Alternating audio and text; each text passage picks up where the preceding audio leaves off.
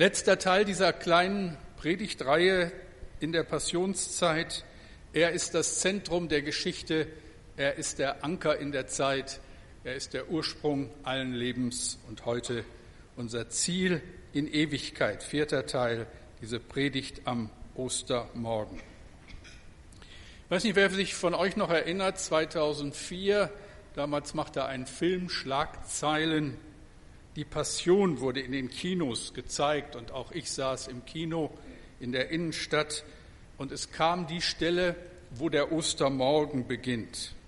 Ganz langsam sah man in diesem Film, öffnet sich das Grab und das Licht des frühen Ostermorgens fällt auf die Grabhöhle. Und dann sieht man die Leinentücher, mit denen der Leichnam eingewickelt wurde, in sich zusammenfalten. Und es ist so, als würde die Luft aus diesen Tüchern entweichen. Und dann sieht man Jesus das Grab verlassen. Und zurück bleiben die Tücher. Und das Grab ist leer. An dieser Stelle sagte jemand laut, so laut, dass das ganze Kino es hörte, Halleluja. Und das war ein erhebender Augenblick, werde ich nie vergessen. Wir feiern diesen Gottesdienst, weil das Grab leer ist. Wir singen hier, wir sind hier, weil der Stein beiseite gerollt wurde. Wir beten und predigen, weil Jesus der Auferstandene hier in diesem Gottesdienst ist. Das hat der junge Mann gerade noch zu der Richterin gesagt. Ich habe manchmal auch so meine Zweifel und Anfechtungen, aber dann auch wieder bin ich ganz gewiss, dass es ohne Jesus keinen Trost und keine Hoffnung gibt und ich ohne ihn verloren bin. Amen dazu. Wir beten ihn an unseren Herrn und möchten ihn besser kennenlernen, ihn und die Kraft seiner Auferstehung. Er ist unser Ziel in Ewigkeit. Es gibt eine Geschichte, die fällt mir immer Ostern ein und berührt mich so. Und dann habe ich hier unseren Programmdirektor, den Daniel, gefragt, kennst du die? Und er sagte nein. Dann sage ich, dann erzähle ich sie nochmal, obwohl die Hälfte der Gemeinde sie garantiert kennt. Frau Müller war Lehrerin in der Grundschule. Sie hatte 16 Schüler und unter diesen 16 Schülern war Jonathan, ein behinderter Junge. Der überforderte sie ständig und mehr als einmal wollte sie ihn in eine andere Klasse geben, aber die Eltern haben sie immer wieder gebeten, Geduld mit dem Jungen zu haben. Die Mutter unter Tränen, bitte unterrichten Sie meinen Jungen weiter. Und so tat sie es. Es war kurz vor Ostern. Frau Müller erzählte den Kindern die Geschichte von der Auferstehung Jesu. Sie gab jedem Kind ein großes Plastikei mit nach Hause und sagte, hört zu, ihr sollt dieses Ei mit nach Hause nehmen und es morgen wieder mitbringen mit etwas drin, das neues Leben zeigt. Habt ihr das verstanden? Und die nickten alle. Na klar, riefen die Kinder begeistert, alle außer Jonathan. Er hörte aufmerksam zu, seine Augen unverwandt auf das Gesicht seiner Lehrerin gehaftet. Am folgenden Morgen stürmten die 15 Kinder aufgeregt in den Klassenraum, um den großen Weidenkorb auf dem Tisch ihrer Lehrerin mit den mitgebrachten Plastikeiern zu füllen. Jedes Kind hatte sich was Tolles einfallen lassen, so kleine Blume, Schmetterling aus Plastik, kleiner Stein mit Moos bewachsen, ganz viele tolle Ideen, die Kinder halt so haben. Die Lehrerin öffnete ein Ei nach dem anderen und war begeistert, aber dann war eins dabei, das war merkwürdig leicht. Und sie holte tief Luft, öffnete es und das Ei war leer. Und sie dachte, das ist bestimmt von Jonathan. Natürlich hat er nicht verstanden, was er damit machen sollte hätte ich doch bloß nicht vergessen, seine Eltern anzurufen. Aber weil sie ihn nicht in Verlegenheit bringen wollte, legte sie dieses Ei, ohne ein Wort zu sagen, beiseite und griff nach dem nächsten. Da meldete sich plötzlich Jonathan. Frau Müller, sagte er, wollen Sie denn nicht über mein Ei sprechen? Verwirrt gab die Lehrerin zurück, aber Jonathan, dein Ei ist leer. Er sah ihr in die Augen und meinte leise, ja, aber das Grab Jesu war doch auch leer. Eine ganze Weile sprach niemand ein Wort.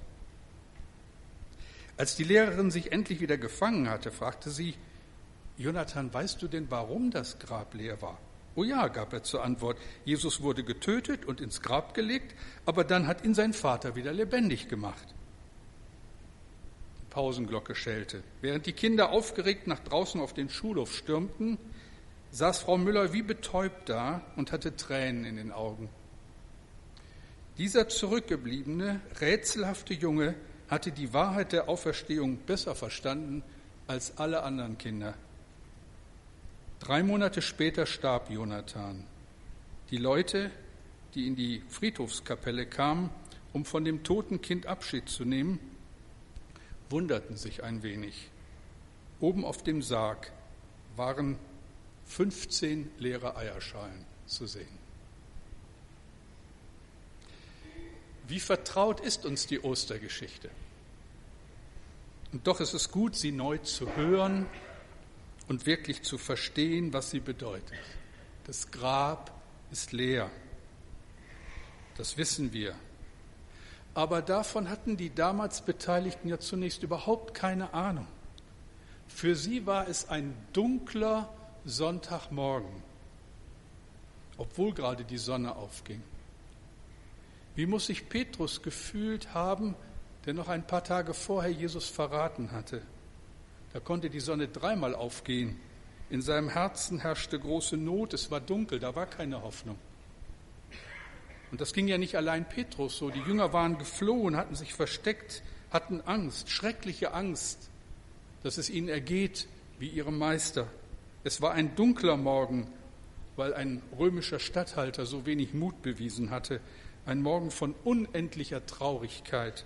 Ein Morgen, wo man am liebsten im Bett bleibt, wo man gar nicht aufstehen will, wo man denkt, es ist vorbei, Jesus ist tot, der Teufel hat gesiegt, es hat alles keinen Sinn. Und an diesem Morgen machen sich zwei Frauen auf. Warum? Um eine traurige Pflicht zu erfüllen und nicht mehr.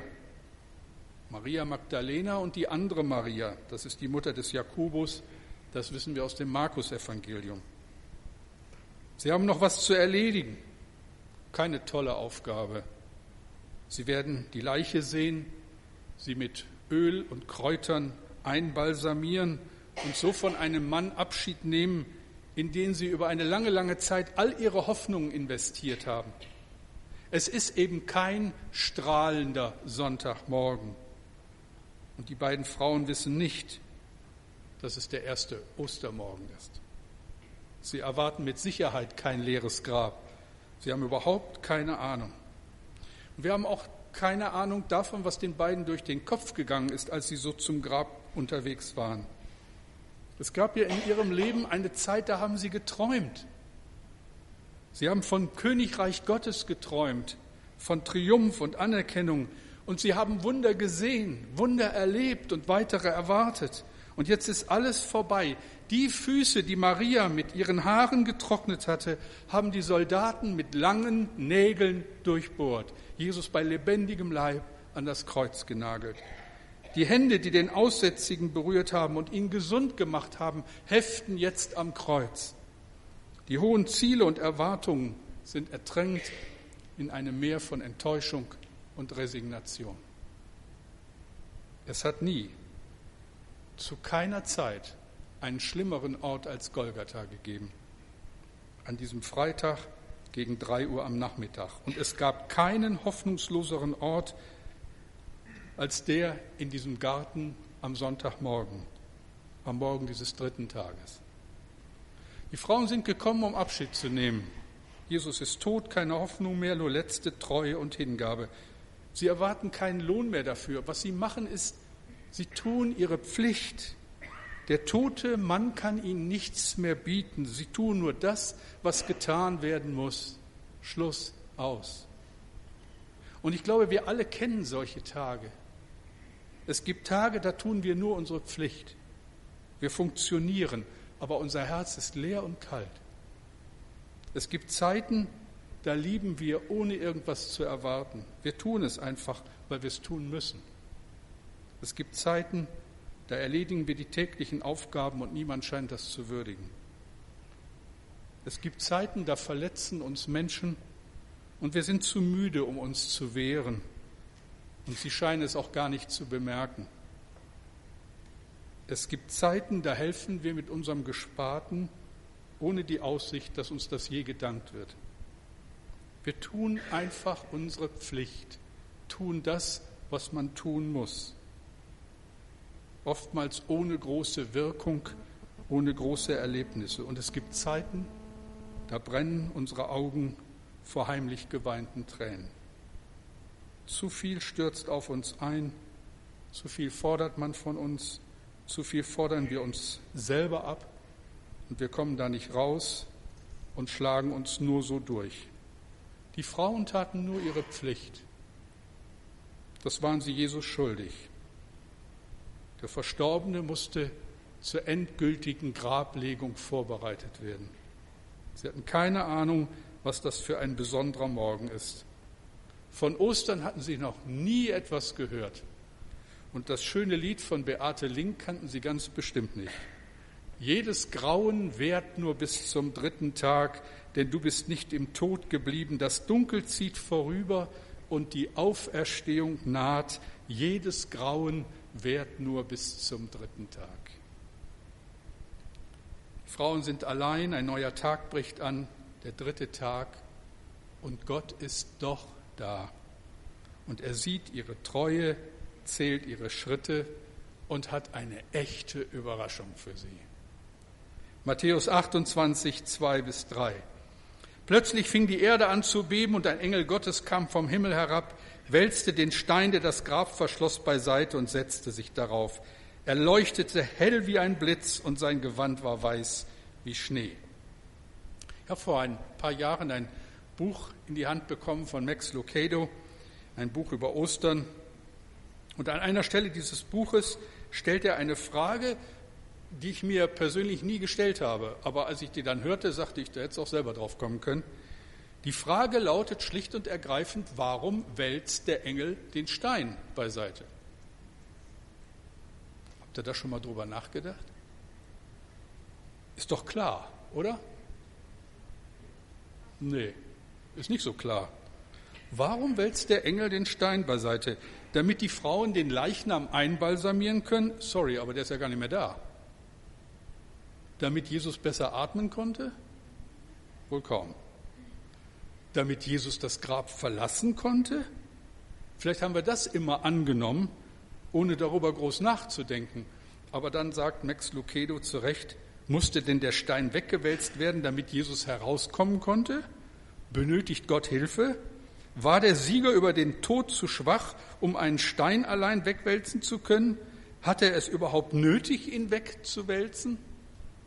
Und die Antwort kann ja nur ein, entscheidendes, ein entschiedenes Nein sein. Jünger, den Jüngern erscheint ja Jesus wenig später mitten hinein in einen verschlossenen Raum. Für ihn, den Auferstandenen, in seiner neuen, auferstandenen Leiblichkeit sind die Barrieren dieser Welt keine wirklichen mehr. Der auferstandene Herr ist auch der Herr über Zeit und Raum. Also muss er auch mit Sicherheit nicht im Grab warten, bis endlich ein Engel kommt und ihm die Tür öffnet. Also noch einmal, für wen wird der Stein weggerollt? Lesen wir es, Matthäus 28, 5 bis 6. Der Engel wandte sich an die Frauen, fürchtet euch nicht, ich weiß, dass ihr Jesus den Gekreuzigten sucht. Er ist nicht mehr hier. Er ist auferstanden, wie er vorhergesagt hat. Kommt und seht euch die Stelle an, wo er gelegen hat. Der Stein wurde nicht für Jesus, sondern für die Frauen weggewälzt. Nicht damit Jesus herauskommen konnte, sondern damit die Frauen hineinblicken konnten. Und wir können nur ahnen, was da in ihnen vorging. Maria schaut Maria an und sieht auf ihrem Gesicht das Licht der Hoffnung aufleuchten. Leidenschaft flackert, Begeisterung, wie damals, als der Korb mit den Broten einfach nicht leer wurde. Wie damals, als Bartimäus plötzlich sehen konnte. Wie damals, als Lazarus aus dem Grab kam. Und plötzlich dürfen sie wieder träumen. Und dann sagt der Engel zu ihnen, dann beeilt euch, geht zu seinen Jüngern und sagt ihnen, dass Jesus von den Toten auferstanden ist. Er wird nach Galiläa gehen, um euch dort zu treffen. Diese Botschaft soll ich euch ausrichten. Und dann laufen die beiden los. Öl und Kräuter sind vergessen. Sie drehen sich um und laufen zur Stadt zurück. Die Dunkelheit ist verschwunden, die Sonne aufgegangen. Der Sohn ist auferstanden. Sagen wir es nochmal. Christus ist auferstanden. Und dann erwartet sie eine weitere Überraschung. Jesus steht plötzlich vor ihnen. Wie hat jemand so treffend gesagt, der Gott der Überraschung schlägt noch einmal zu.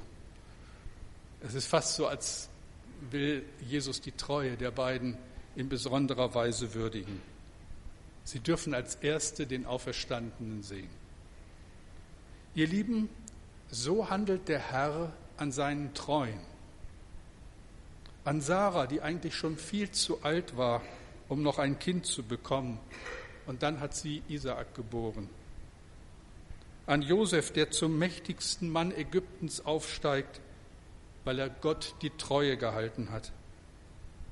An Hannah, die verdächtigt wird, betrunken zu sein und die doch nur ihr Herz vor Gott ausschüttet. An David, der Gnade erfährt, als das Versagen am größten war. An Maria und Maria an einem dunklen Sonntagmorgen.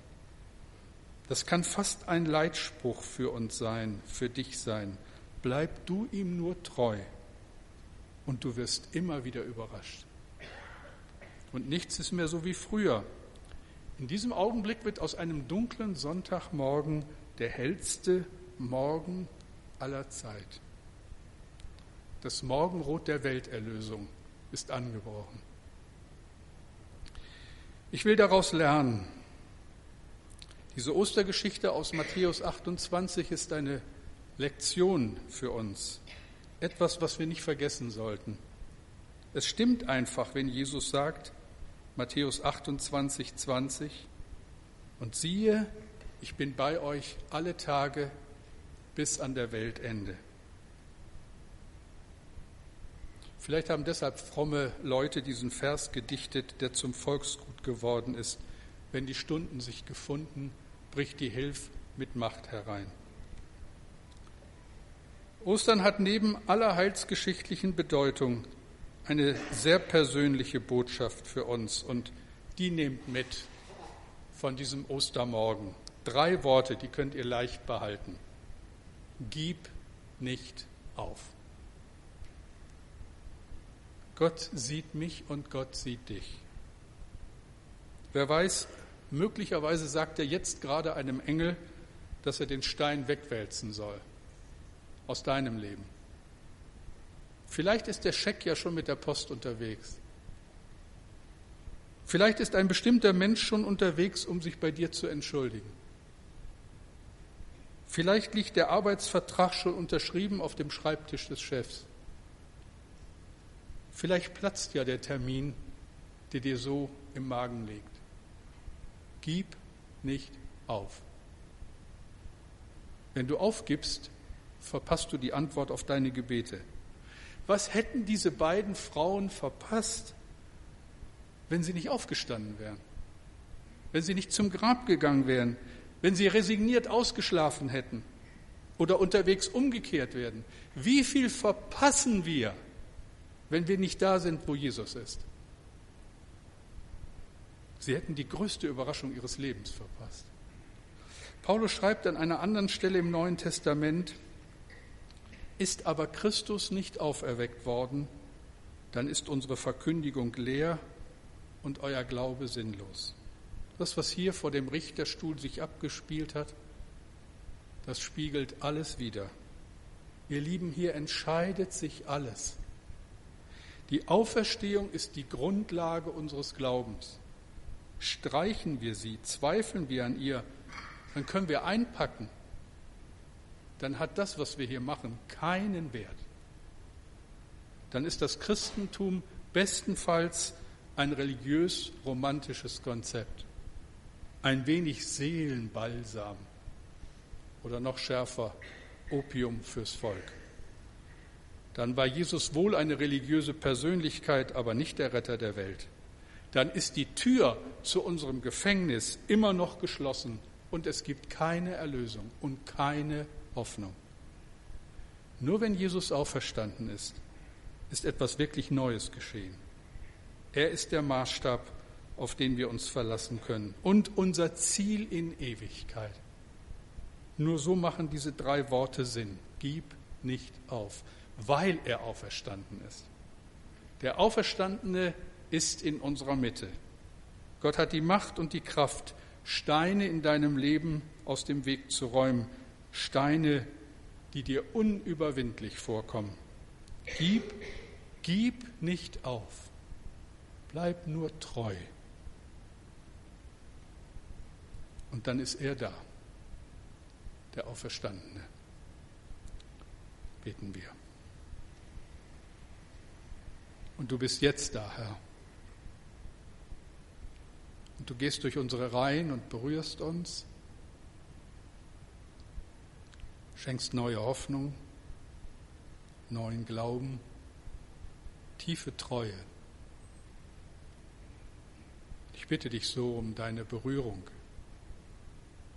Berühre die unter uns, die krank sind, so sehr deine Hilfe brauchen. Berühre die unter uns, die so viel Kummer haben, sich so viel Sorgen machen, wo der Tag dunkel erscheint, auch die nächsten Tage.